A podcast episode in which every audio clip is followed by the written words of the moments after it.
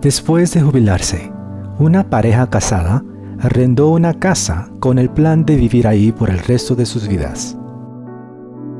La pareja, especialmente la esposa, estaba muy satisfecha con todo de su nuevo hogar, el sitio, su arquitectura hermosa, el moderno diseño de interiores, la selección de los colores acogedores, el espacio perfecto de las habitaciones, la vista bella por las largas ventanas en la sala y mucho más.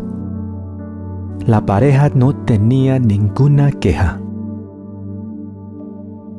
Después de vivir ahí solo unos meses, el dueño de la casa le visitó y le dijo que quería renovar unas partes de su casa. En ese momento, la pareja sorprendida por la decisión no pudo imaginar un estado de la casa mejor de lo que estaba. Lentamente empezó a sentirse triste, decepcionada y sobre todo preocupada. Hermanos, Dios es como el dueño de la historia que decidió remodelar su casa que ya estaba satisfactoriamente hermosa. Juan 15, versículos 1 y 2 dice, Yo soy la vid verdadera y mi Padre es el viñador. Todo sarmiento que en mí no da fruto, lo quita, y todo el que da fruto, lo poda para que dé más fruto. Jesús dice que los sarmientos que ya están buenos, o sea, los sarmientos que ya son fructíferos, el Padre los poda para que sean aún mejor. ¿Pero por qué? ¿Por qué no está Dios satisfecho con lo que ya está bien? ¿Por qué Dios nos deja pasar por el proceso doloroso de la poda aunque estamos produciendo bien? Primero, Dios poda a aquellos que ya están buenos, porque Dios es mucho más que bueno. Dios es perfecto. Es por esto que Dios no nos salva porque hemos sido buenos en nuestras vidas. Dios nos salva solamente si aceptamos a su Hijo perfecto como nuestro Cordero de Dios quien murió por nosotros. Dios solo puede estar satisfecho con la perfección. En Mateo 5:48 Jesús dice, Por tanto, sed vosotros perfectos como vuestro Padre Celestial es perfecto. El viñador perfecto seguirá obrando con la meta de hacernos perfectos como su Hijo Jesucristo. Segundo, Dios poda a aquellos que ya están buenos, porque su vid verdadera es capaz de mucho más. La vid verdadera, Jesucristo, no es sólo capaz de sostener sarmientos de productividad buena. No, la vid verdadera es capaz de sostener sarmientos con una productividad infinita que dura para la vida eterna.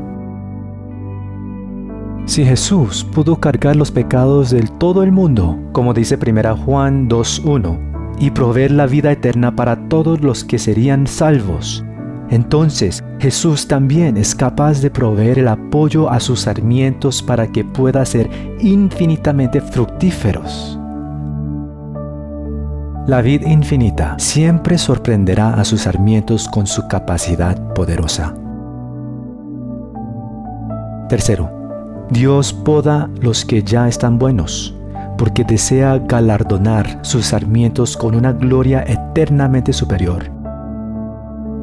Jesús dice en Lucas 19:26, Os digo que a cualquiera que tiene, más le será dado, pero al que no tiene, aun lo que tiene se le quitará. Hermanos, Dios desea compartir su infinita gloria con sus sarmientos. Pablo dice en Colosenses 3, 4, Cuando Cristo, nuestra vida, sea manifestado, entonces vosotros también seréis manifestados con Él en gloria. Dios nos poda para que podamos ser dignos de la gloria a través de nuestra productividad que fue posible a través de la vid infinita.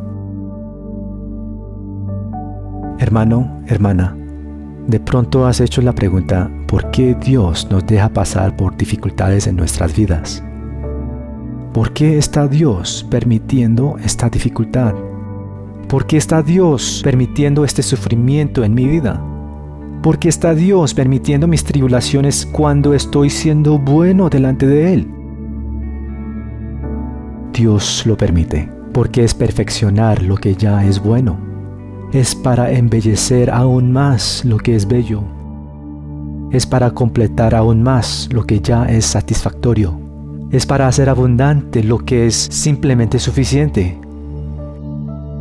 Santiago capítulo 1, versículos 2 hasta 5 dice, Tened por sumo gozo, hermanos míos, el que os halléis en diversas pruebas, sabiendo que la prueba de vuestra fe produce paciencia, y que la paciencia ha de tener su perfecto resultado, para que seáis perfectos y completos sin que os falta nada. Dios seguirá obrando en podarnos, porque la meta de Dios el viñador es perfección. Dios seguirá orando en podarnos, porque su Hijo Jesucristo es infinitamente capaz.